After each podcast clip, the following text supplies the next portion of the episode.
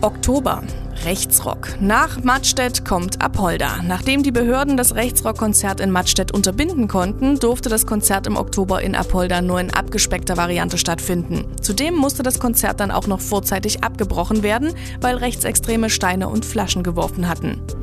Und wieder grüßte RWE im Oktober mit der Meldung, uns fehlen akut 120.000 Euro, um überhaupt weiterspielen zu können. Dann ging's los. Gespräche über Gespräche mit Investoren und siehe da, das Geld war da und es konnte doch erst einmal noch weitergehen. Und Paukenschlag in der Bundespolitik. Ende Oktober kündigt Angela Merkel das Ende ihrer politischen Karriere an. Sie werde sich nicht noch einmal als Kanzlerkandidatin aufstellen lassen und auch sonst keine politischen Ämter mehr anstreben. Und auch den CDU-Vorsitz hat sie Anfang Dezember abgegeben.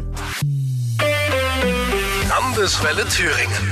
Bester Rock und Pop. Landeswelle.